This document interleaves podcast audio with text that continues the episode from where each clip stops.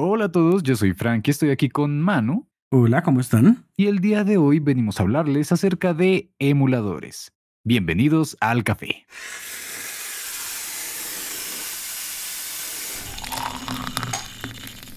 Ok, antes de empezar estamos hablando acerca de por dónde empezar, por dónde tomar el tema. Y la verdad, siento que no es necesario hacerlo como en otras ocasiones hemos hecho de mencionar una noticia en específico porque siempre van a ver.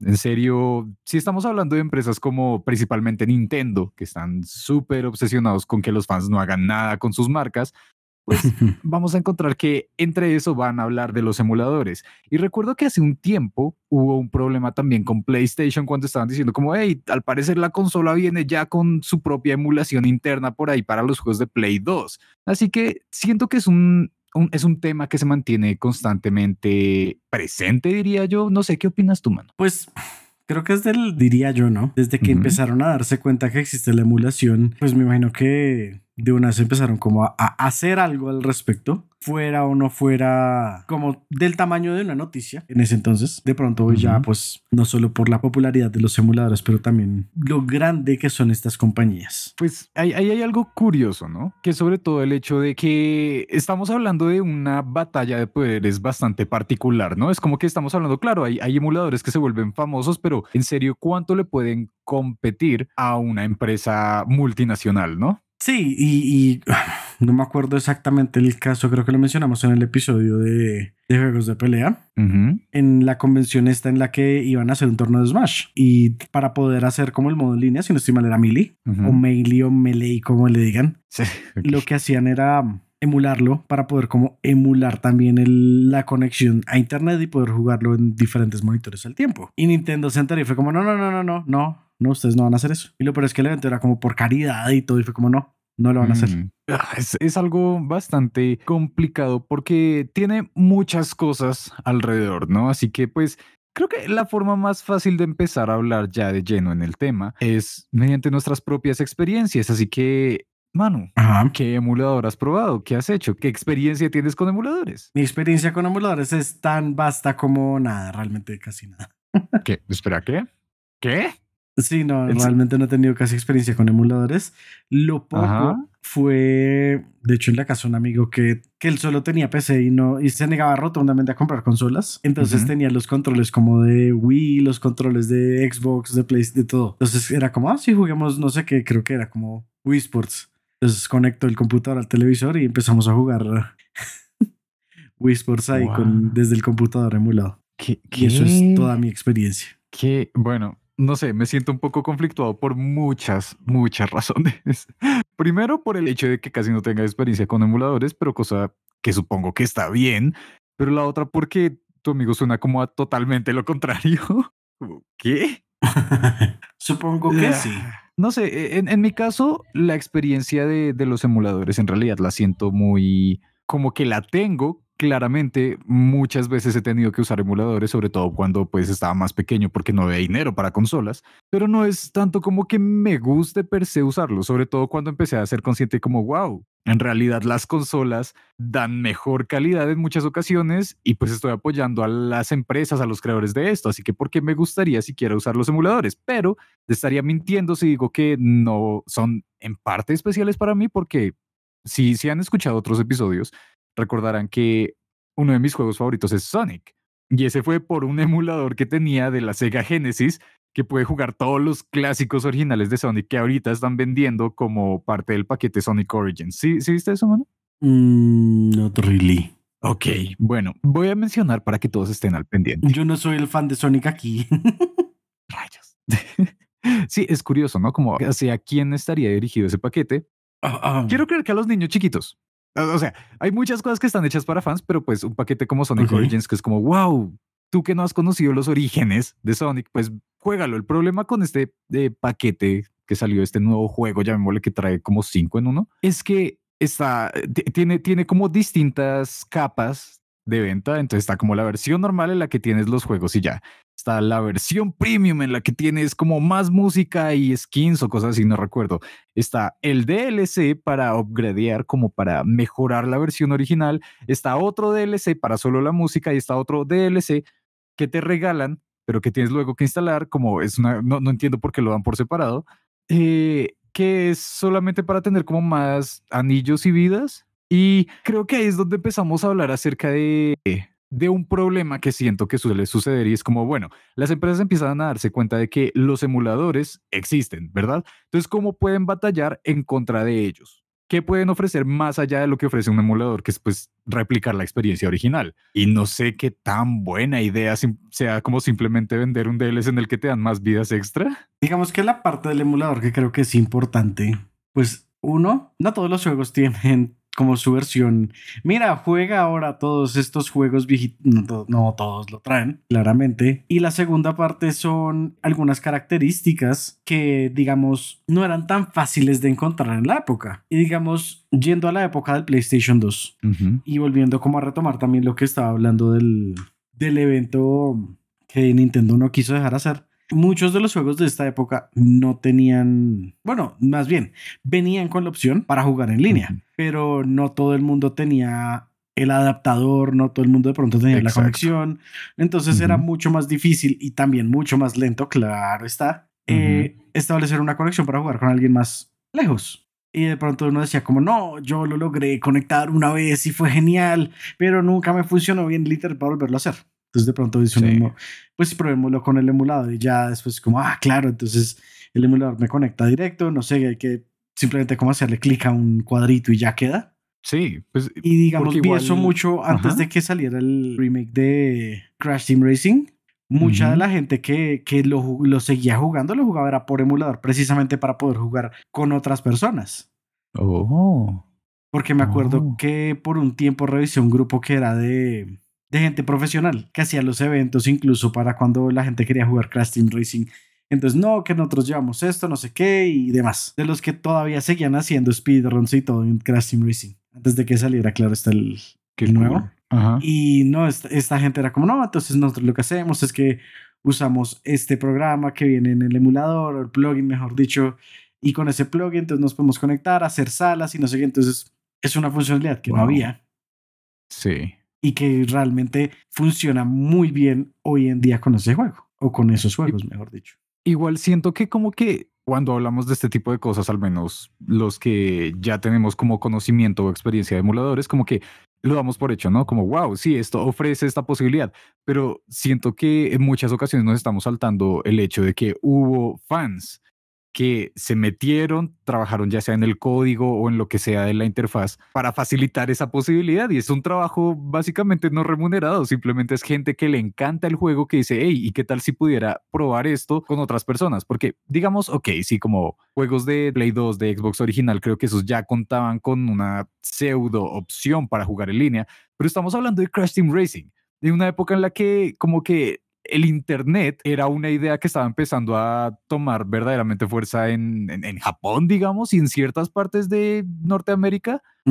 Entonces, se me hace muy bonito que en serio existan estas personas que hayan dicho, no, yo quiero hacerlo por mi cuenta porque es algo que me gusta mucho y estoy seguro de que más gente lo va a compartir. Y pues, reitero, no les están pagando por ello y además van a ser pues perseguidos por las empresas originales usualmente. Así que no, ah, además que son juegos que ya están muy, muy dejados atrás, o sea, que no hay nada, nada de soporte ni siquiera para la consola en la que sale el juego. Sí, sí, sí, sí. O, o que además ofrecen más como facilidades, porque pues, por ejemplo, este tipo de detalles no existían en sus versiones originales, llamémosle, ¿no? Ya sea jugar en línea, ya sea básicamente cualquier cosa que se pueda hacer con Game Shark. Y no solo eso, sino que hay muchos que utilizan justo los emuladores para poder analizar, hacer una especie de como ingeniería inversa para entender cómo funcionan esos eh, eh, los juegos originalmente.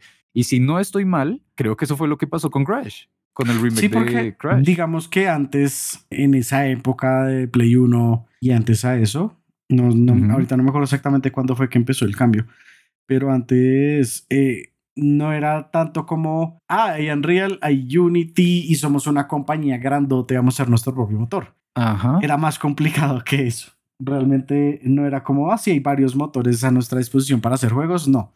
Realmente tenías que hacer, en muchos casos, no todos, el juego sin motor. Hacer como el programa. Básicamente hacer un programa para que corriera simplemente como en la consola. Y los kits de developers eran una cosa grandísima. Sí. Eran, eran como un computador gamer grandote, pero pues para, tu, no sé, para la Play 1 era un, un gabinete gigantesco para solamente tú ver cómo, cómo hacías los juegos. I mean, sí, pero justo mencionaste una consola que curiosamente sería de las primeras que le dieron poder a los desarrolladores independientes.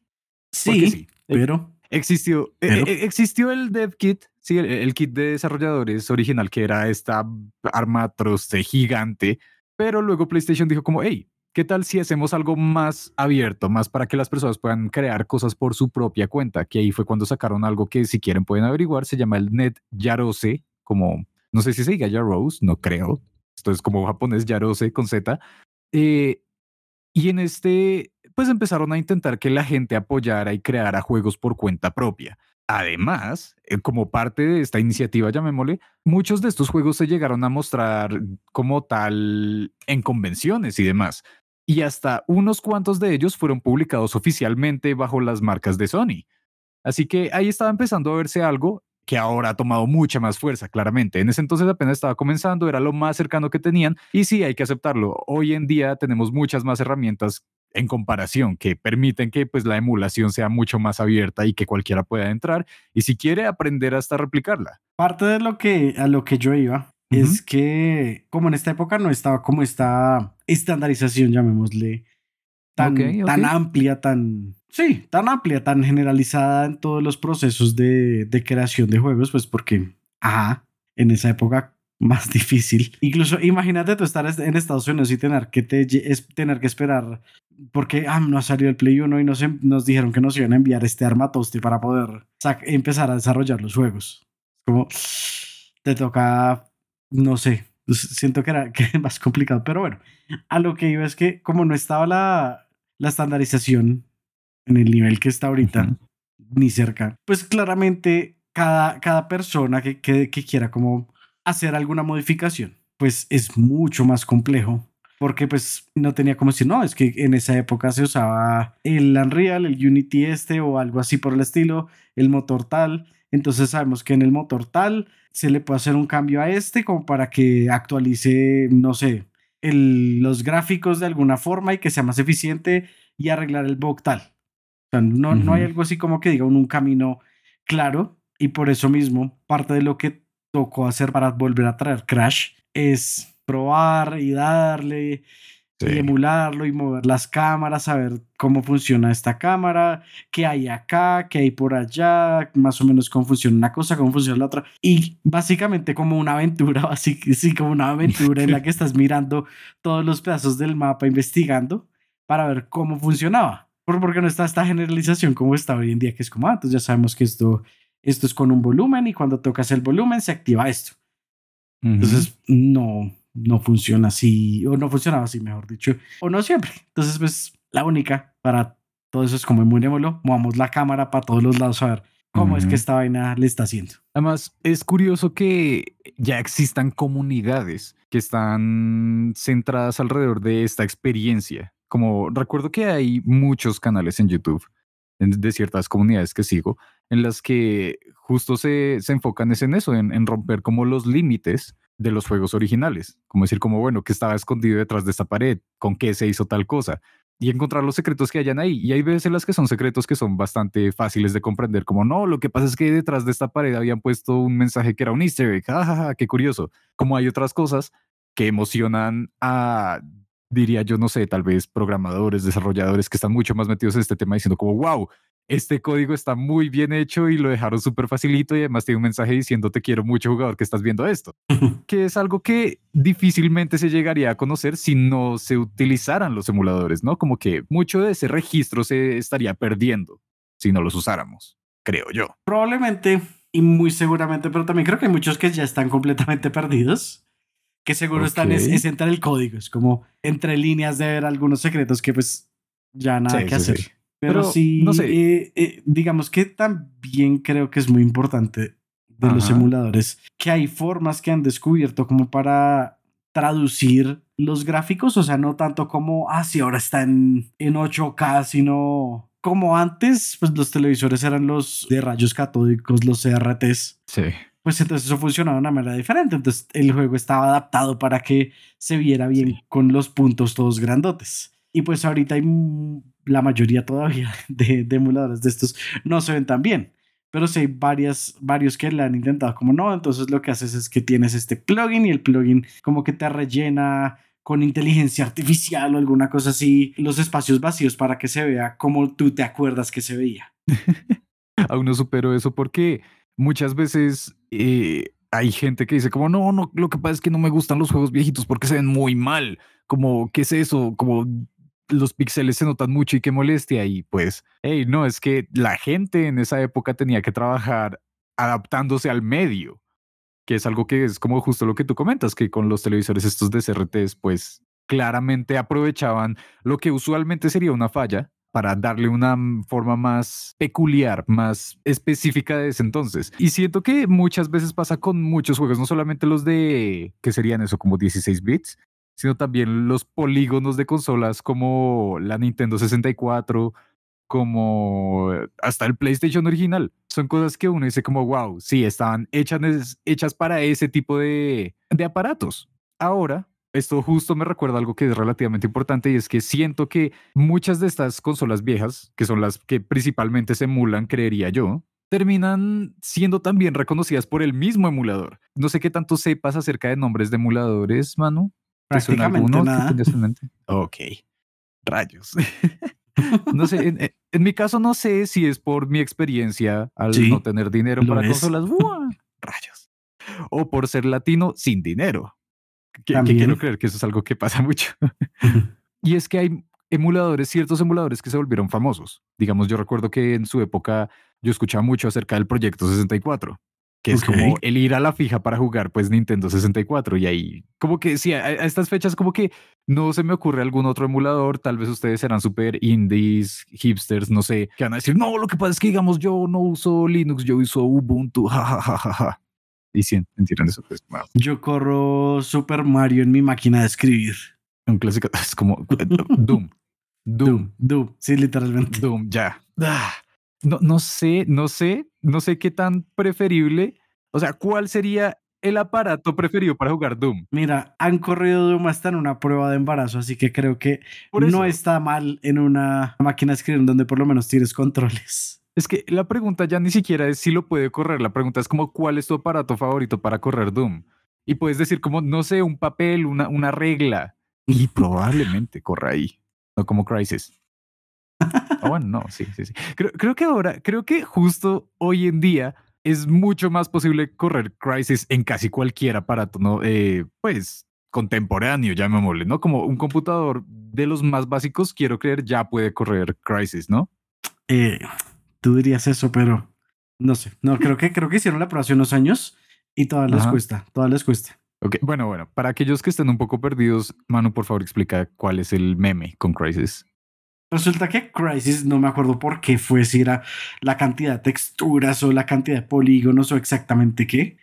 Cuando ustedes lo ponen en modo ultra, ultra no era de mentiras, en serio era modo ultra. Si no tienes una ultra máquina, no te va a correr porque pone todo a lo que da. Y entonces, básicamente, si corre Crisis, qué máquina, qué máquina la que tienes, porque no debería correrte.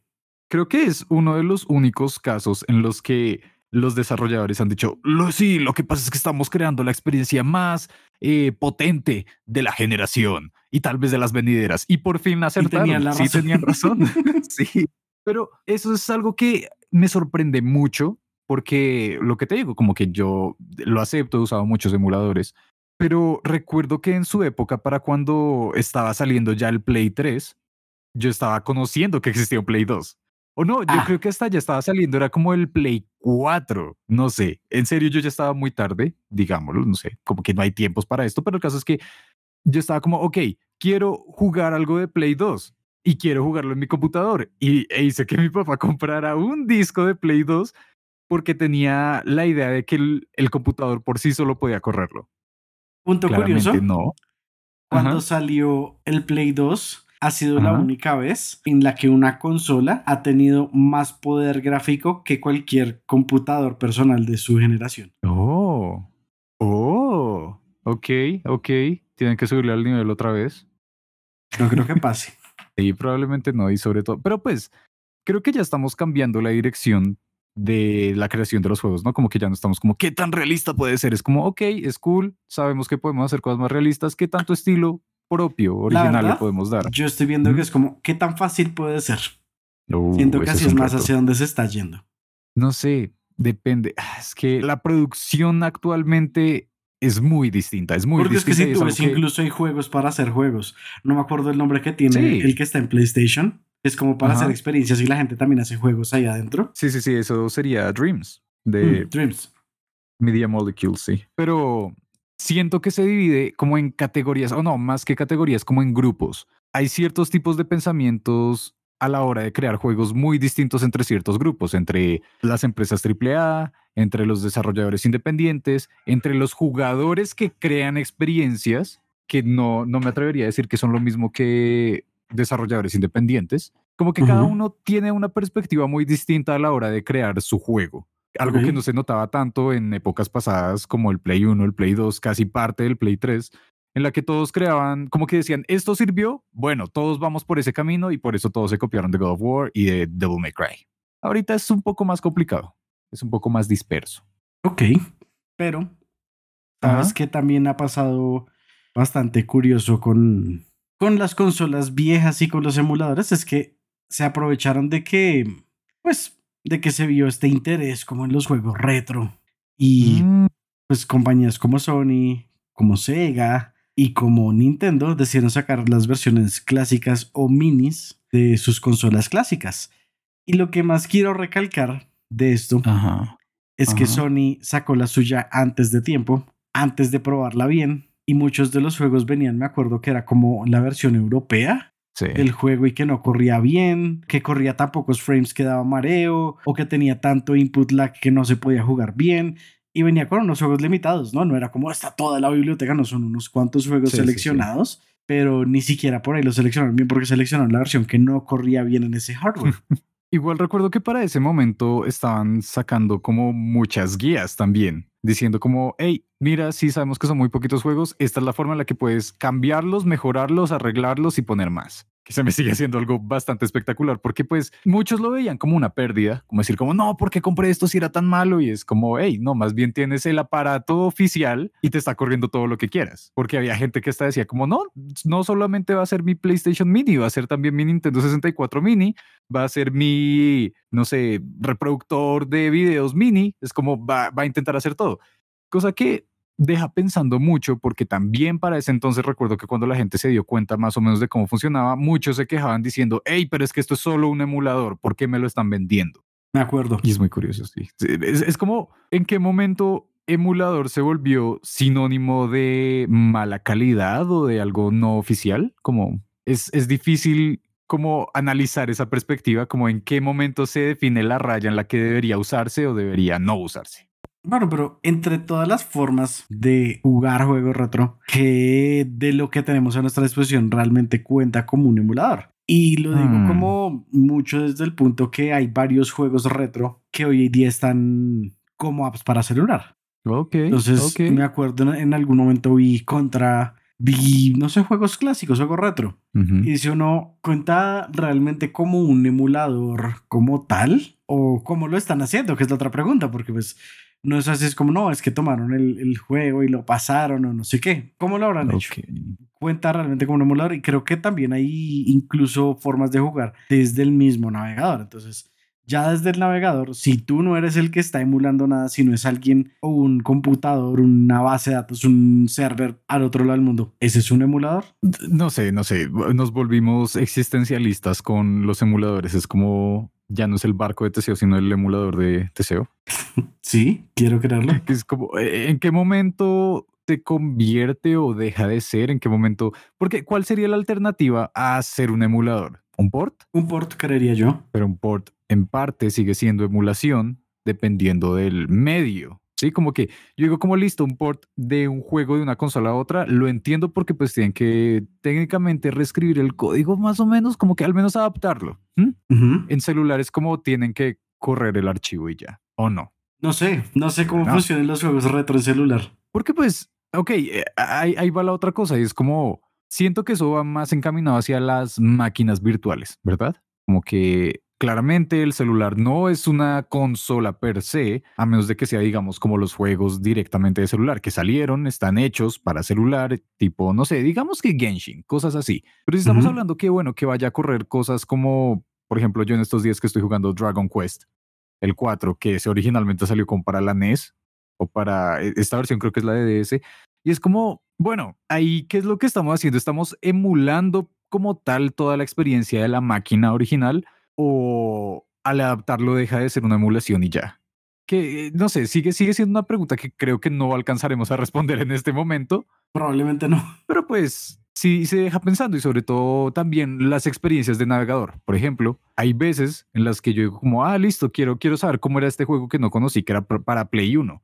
Y sé que en cualquier navegador, puedo entrar, por ejemplo, Google y decir como no, buscar ta, ta, ta, ta, ta, este juego online. Y muy probablemente lo encuentre y lo pueda jugar en ese mismo instante. No necesariamente lo vaya a jugar bien, pero sé que está la opción ahí disponible. Eso significa que este, esto es lo mismo que estamos viendo en los celulares, es lo mismo que se podría replicar, por ejemplo, Doom en esa prueba de embarazo. y creo que la pregunta realmente importante es, ¿eso siquiera importa? Yo creo que a nosotros como jugadores, no tanto como a las compañías. Ok. Porque puedes decir, como, ah, es que estás usando nuestro código, que no sé qué. No, compa, no estoy usando tu código, pero sale el mismo juego. Entonces, igual es como que deja de ser, creo que concierne más a ellos que a nosotros, pero también es un problema, porque por lo mismo es como, ah, entonces esto, esto lo podemos quitar, esto lo podemos quitar, y básicamente nos quedamos con las manos vacías porque pues ya no tenemos cómo jugar de manera tan fácil estos juegos retro, o tener experiencias, como ya le dije, como experiencias diferentes con los mismos juegos como ya sea jugar por internet. Pues es que sí, ok, ataquémoslo de frente y acá tenemos que hablar de un tema y es el hecho de el registro histórico de los videojuegos. Sí, como hay organizaciones ya actualmente establecidas que se encargan de, de registrar la historia de los videojuegos. Y eso incluye la posibilidad de seguirlos jugando hoy en día, de tener la opción de poder decir, no me importa qué tan porquería fue E.T. para Atari, pero quiero probarlo. y eso es algo que cada vez es más complicado cuando estamos hablando de como la transición de juegos de cartucho a juegos de disco y ya no tenemos esas consolas. Digamos algo también que pasa con los juegos de cartucho, incluso con los de disco a más tiempo, y es que se degradan y se dañan. Digamos, los juegos de cartucho muchos traen una batería como de reloj y cuando se agota se borra todos los archivos que tuviste. Entonces, como todo el save data que pudiste tener o que pudieras tener después, ya no va a estar. O sea, se borró el que tenías y el que ibas a tener después no lo puedes guardar porque no tiene esta como la pequeña batería. Y pues mucha gente no lo sabe. Y esa gente que no lo sabe, pues dice como, ah, se dañó y lo bota. Ya perdidas. Pero eso pues tiene un arreglo, sí, pero pues el problema es que cuánta gente no estará votando esos juegos como, ah, ya se dañó. No, y además como que tan accesible es el arreglo, como que hay gente que claramente ofrece sus servicios en línea y sabe hacerlo bien y pues está como preparada y uno dice como, ok, bueno, existe esa opción, pero pues idealmente debería ser también una opción propuesta por las empresas si están preocupadas por mantener un registro de sus juegos. Y otra vez mencionamos en este caso a Nintendo porque es una de las que lleva más tiempo en el mercado y que tiene los recursos. Podríamos llegar a decir que sí tiene los recursos porque no creo que Sega pueda tener el dinero, ni el tiempo, ni la mano de obra para poder pues asegurarse de que todas estas versiones, todos estos cartuchos y todas estas cosas se mantengan. Hay algo interesante que ellos hicieron que fue la implementación del Sega Ages, que es como este proyecto principalmente para celular en el que estaban pues sacando apps de todos los juegos clásicos. Como, hey, sí, pueden seguirlos probando acá. Pero cuando hablamos de una empresa como Nintendo, que es como tan recelosa con sus marcas, dice, no, no voy a sacar estos juegos clásicos por celular, así que ustedes verán qué hacen y con suerte les voy a regalar estas consolas mini porque de repente se nos ocurrió. Y porque podemos hacer plata con ellas. Exacto, y ahí hay otro tema, y es que se supone que el problema de la existencia de la emulación independiente es pues la piratería, ¿no?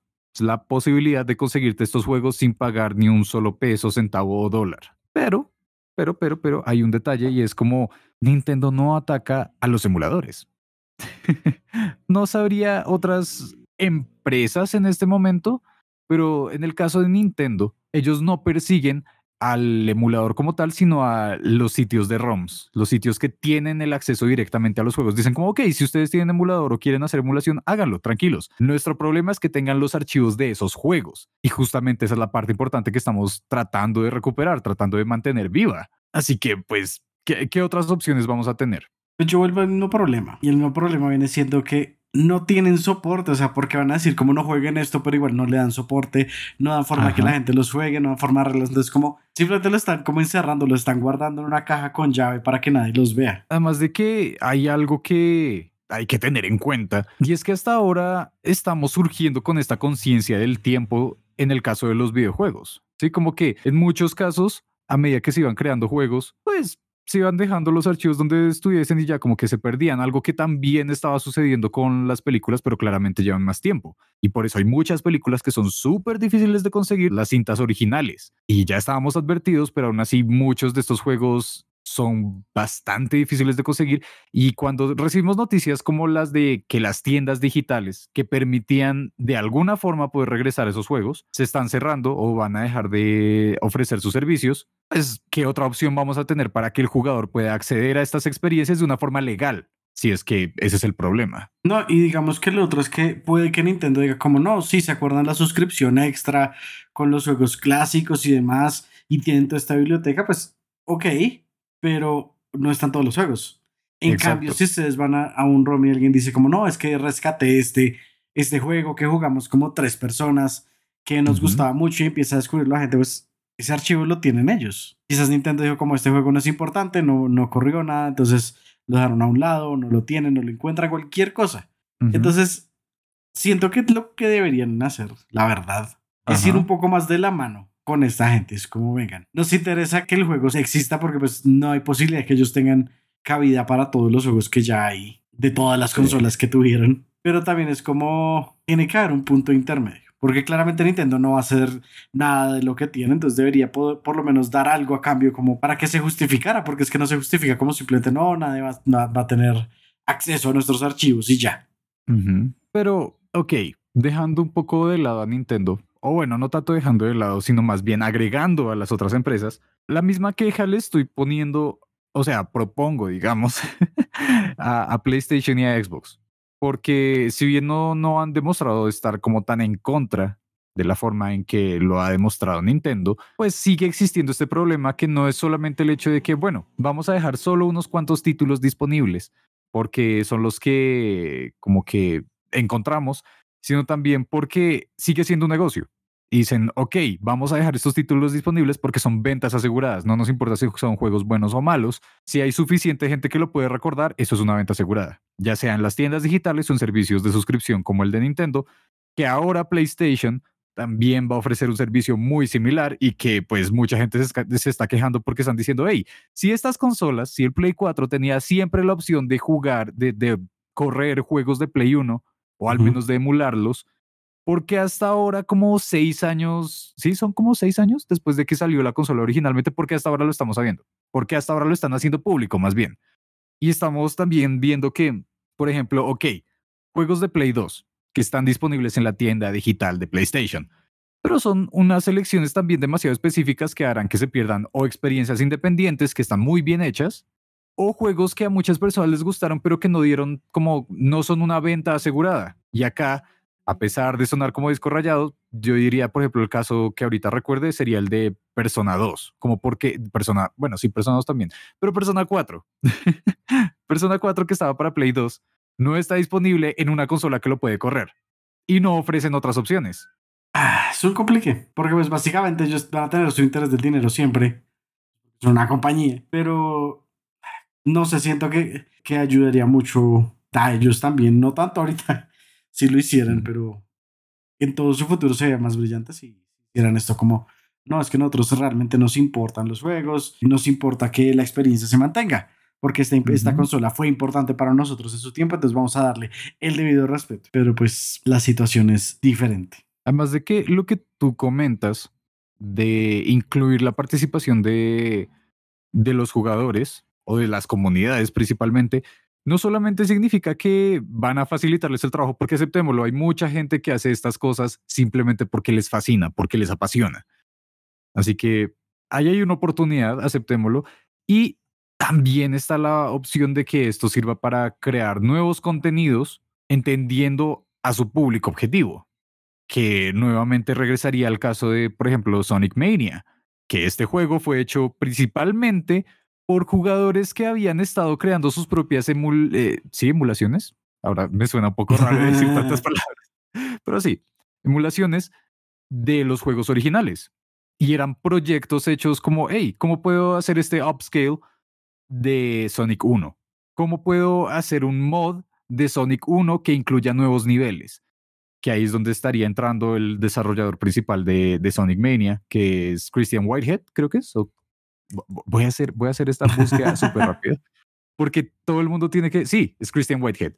Es australiano, wow. Pero todo el mundo tiene que conocerlo. Es impresionante el trabajo de esta persona. Es como, ok, si tenemos gente que tiene la capacidad, ¿por qué no invertimos en ellos para que, pues, por un lado nos faciliten el trabajo y por el otro, que todos estemos felices? Porque si las empresas se dan cuenta que los jugadores quieren esto, pues van a mantenerlos contentos, van a asegurar más ventas claramente y al menos también van a tener un mejor, como, como le llamaríamos, goodwill, reputación. Sí, una mejor reputación, una mejor imagen. Exacto. Sí, porque, pues digamos, si algo hemos visto es que cuando hacen estas movidas, como no, es que no queremos vamos a evitar que pase esta cosa. Entonces es como un golpe a la imagen de, esa compañía, porque se más es que no les importa realmente lo que quieren sus jugadores. Aunque también es gracioso que en ocasiones es como que no, no, no, ya no permitimos nada de esto. Dos semanas después les ofrecemos esto y es como, hey, eh, eh, que no se note como que oliste el dinero y ahora estás corriendo detrás de él.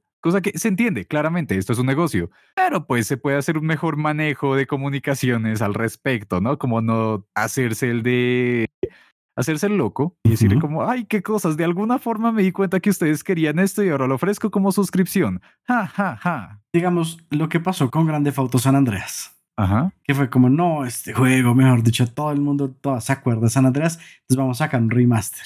Y ese remaster, uy, a las carreras, si no estoy mal, lo sacaron de una versión que había para celular. Sí. Mejor dicho, las texturas vueltas nada, los polígonos vueltos nada, con el mundo de box. Entonces fue como, eso solo lo, único que hace es como hacer que se vean mejor los emuladores y peor los remasters. Porque sí, o sea, claramente hay remasters que les meten su tiempo y se ven como, wow, esto se ve hermoso, gracias. Y luego está Grande Foto San Andrés. Es que lo gracioso ahí es que el problema no yace en que se vea igual. Sí, como que no dice, no, es que nos ofrecieron un remaster y se ve igual que el juego original. No, se, ve peor. sí. Se ve peor. ¿Cómo es posible? Me acuerdo el, de la, la dona. Si era una dona, no, no, no. Era una tuerca. Era como una tienda que era de, de, ferretería y el logo era una tuerca grande encima girando. Ah, sí. Y cómo arreglaron los, arreglaron entre, entre muchas comillas los polígonos. Se volvió una dona. Entonces fue como, ah, entonces venden donas metálicas. Yay, el favorito de todos.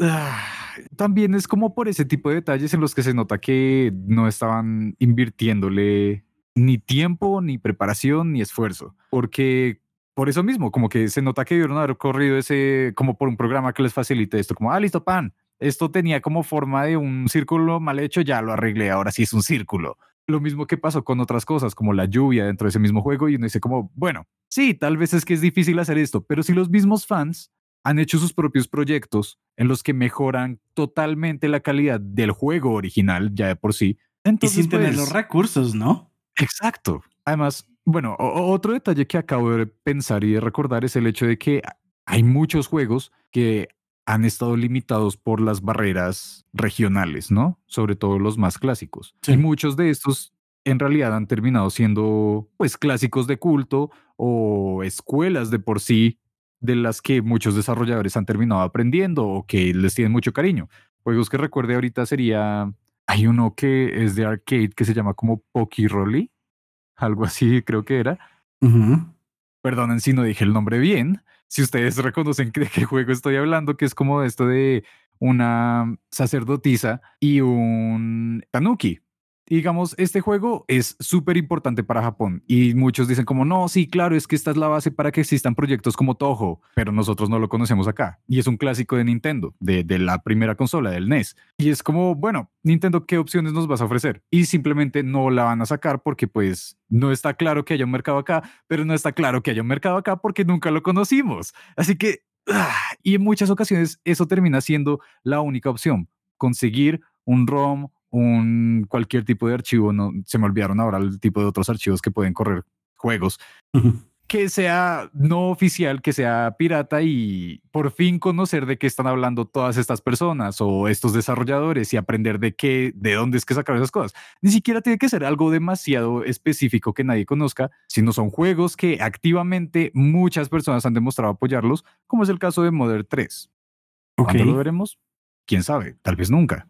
Pero pues, Probablemente hasta entonces, pues la opción, creería yo, es continuar emulando todo esto y apoyando los proyectos independientes. Qué bonitos, los quiero mucho. Sí, creo que a menos que como no quiero, quiero jugar este juego, entonces me voy a ir a Japón, voy, a encontrar una tienda que venda juegos de segunda, me voy a comprar el juego y la consola para que porque pues en este momento no estoy seguro si esos también vengan bloqueados por región, entonces las dos cosas y luego me vuelvo a la casa solo para poder probar el juego. Entonces, como, ¿qué tan difícil es llegar a poder jugar este juego? De simplemente como, no, me toca ir hasta Japón, me toca buscar la tienda, me toca ver si tienen el juego, me toca comprar el juego, me toca comprar otra vez la consola porque pues necesito la consola porque está bloqueada por región y luego me tengo que volver a por, solo para poder jugar el juego. En cambio de simplemente como, no, pues voy a la página, lo busco, lo descargo y ya. No, y es que, digamos, tú lo mencionas acá como un caso hipotético, ¿no? Pero es que ya he conocido muchas personas que sí, que, que lo hacen, que es como, hey, no, voy a intentar ser lo más legal del mundo, o es muy difícil de conseguir esto y me va a tocar pagarlo por eBay no sé cuántos millones de dólares, pero lo voy a hacer. Y es tal vez una de las únicas formas en las que se pueda conseguir porque ni siquiera hay posibilidad de que hayan equipos de traducción independientes que puedan con eso, que es el caso de ciertos juegos como por ejemplo, yo mucho tiempo llevo esperando poder jugar cosas como Tokimeki Memorial, de los originales que salieron para PlayStation y nunca va a salir y ya doy por hecho eso y me está tocando ver como, bueno, ok, personas que sean, en serio, son tan dedicadas, dice como, ok, voy a aprender todo el idioma voy a conseguirme el juego original, la consola original y voy a llevar un registro de, lo que es la experiencia original, porque sé que mucha gente no puede. No solo es el caso de, ese, sino también, por ejemplo, de ahorita recuerdo, por ejemplo, los, los, los Shin Megami Tensei originales. También es como, hey, Nintendo, cuando sacó su suscripción, dijo como, ok, les voy a regalar el primer Shin Megami Tensei a los japoneses. El resto va a recibir un juego que nadie más conoce. Es un juego de carreras muy mal hecho con 2.5D. Güey, pero ¿por qué, ¿por qué no al menos intentarlo? ¿Por qué no al menos dejar eso? ¿O por qué no simplemente dejar de molestar u ofrecer herramientas para las simulaciones? No sé, ya me puse un poco enojado. Pero... Tradúcelo y ya, solo necesito que lo traduzcas. Sí, ok, digamos, como que sí, pero entiendo por qué se quejarían de que, ay, no, es que necesitamos pagarle equipos y no hay equipos suficientes para. Ok, entonces simplemente denle permisos a los jugadores que ya lo hicieron. Ya existen como tres distintas traducciones de Modern 3. ¿Por qué no las apoyan y ya? Asuntos legales. Asuntos muy, muy legales. Pero bueno, ok, si tuviéramos que irnos de este episodio en el que siento que continuamente fue un crescendo de emociones. ¿Tú qué dirías, mano? Como tú apoyas la emulación, la estás en contra, ¿cuál es tu opinión frente a esto y como qué crees que venga? Honestamente creo que es muy buena la emulación, tanto por llevar el archivo de juegos, porque exista en un lugar como miren, esta, esta ha sido como la historia total de los juegos, esto ha sido los cambios en la época, mejor dicho, que haya de todo, o sea, que realmente esté disponible. Y también porque, pues, nuevas experiencias a juegos clásicos que nos gustaron mucho y de pronto hoy no tenemos la posibilidad de pronto como no, es que yo este juego lo jugaba con mi amigo que vivía al lado cuando tenía seis años, pero ahora él se fue a vivir a Turquía. Entonces no podemos jugar. Entonces, ah, pero descargué, descargamos los dos el emulador y logramos conectarlo a través de la radio y jugamos como cuando teníamos seis años. Qué bonito. Sí, entonces lo apoyo. La verdad, lo apoyo. Ok, ok, ok. Sí, Sí, sí, sí. Solo que no había pensado hasta ahora como en ese componente tan humano, que básicamente es la razón por la que existen los simuladores. Es gente que quiere jugar, quiere facilitarse el trabajo y quiere o revivir experiencias o conocer experiencias nuevas que muchos otros dicen que son también buenas. Así que creo, creo, que ya está claro. Si ustedes estuvieron escuchándome todo este rato, se habrán dado cuenta de que sí, yo también estoy a favor de los emuladores, aunque hago todo lo posible por ser lo más legal del mundo. Porque sí, yo soy de esas personas que estuvo comprando juegos de 3DS oficiales antes de que cierre la tienda porque igual son, son, son compañías que quiero apoyar y todo esto, pero no puedo hacerme el de la vista gorda, hacer de que no está pasando nada acá, cuando sí se están perdiendo, se están perdiendo cosas muy buenas y no nos están dejando más opciones. Bueno, así que ya sin ser más, espero que les haya agradado este episodio que siento que estuvo un poco distinto a los demás. Usualmente son temas muy definidos, pero en este creo que hubo muchas emociones, no sé por qué. así que, pues, nuevamente les agradecemos por escucharnos, por acompañarnos, sobre todo por algo muy bonito que pasó hace ya un tiempo, pero se nos había olvidado mencionarlo acá en el programa, y es que, eh, que nos compartan. Nos han llegado ciertas historias de que nos han estado compartiendo y eso no solo nos alegra, sino que nos inspira a seguir creando este contenido que pues nos estamos empezando a dar cuenta de que sí, sí les gusta y que podemos seguir haciendo esto que a nosotros también nos apasiona, ¿no, Manu? Correcto. Bueno, ya ahora sí, sin más, recuerden que pueden encontrarnos en las redes como Café en 16B, tanto TikTok como Instagram. Genial. Y una vez más, una semana más o en un cualquier momento en el que nos estén escuchando, tenemos que despedirnos, pero les agradecemos habernos acompañado y les recordamos que por favor disfruten y sigan jugando. Bye.